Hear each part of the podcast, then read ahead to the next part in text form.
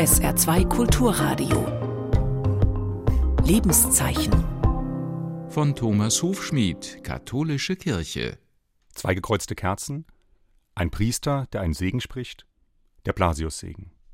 Heute, am 3. Februar, ist in der katholischen Kirche der Gedenktag des heiligen Blasius.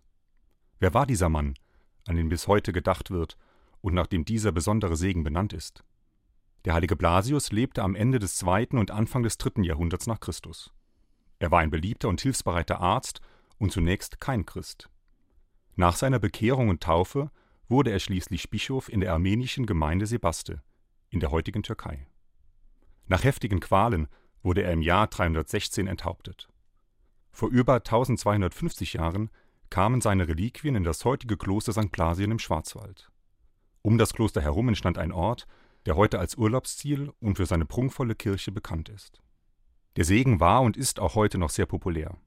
Das liegt sicherlich auch daran, dass er jedem persönlich zugesprochen wird. Man tritt allein nach vorne und bekommt die Segensworte zugesagt. Auf die Fürsprache des heiligen Blasius bewahre dich der Herr vor Halskrankheit und allem Bösen. Die Person, die den Segen spendet, hält dabei zwei gekreuzte, brennende Kerzen vor sich. So weit, so gut, aber zugegeben, es hat schon ein bisschen was von Aberglauben. Ich erinnere mich noch gut an meine Kindheit und die Aussage, jetzt hast du den Blasiussegen, dann gibt's dieses Jahr schon mal kein Halsweh. Vielleicht braucht es eine aktuelle Interpretation, damit die Botschaft des Blasiussegens auch heute etwas mit unserem Alltag zu tun hat und nicht in die Schiene katholischer Kuriositäten abdriftet.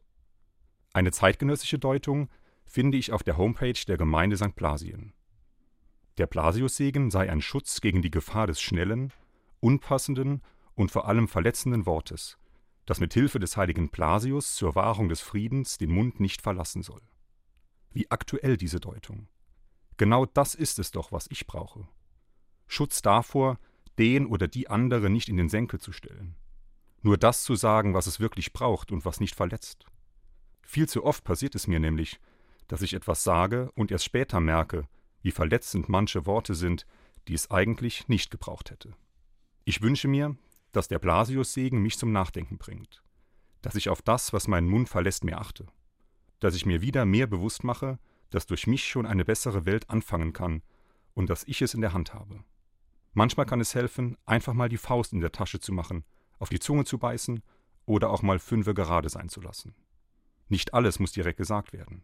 Ganz nach dem Motto, der Friede fängt im Kleinen an, also bei mir. Sie hörten einen Beitrag der katholischen Kirche.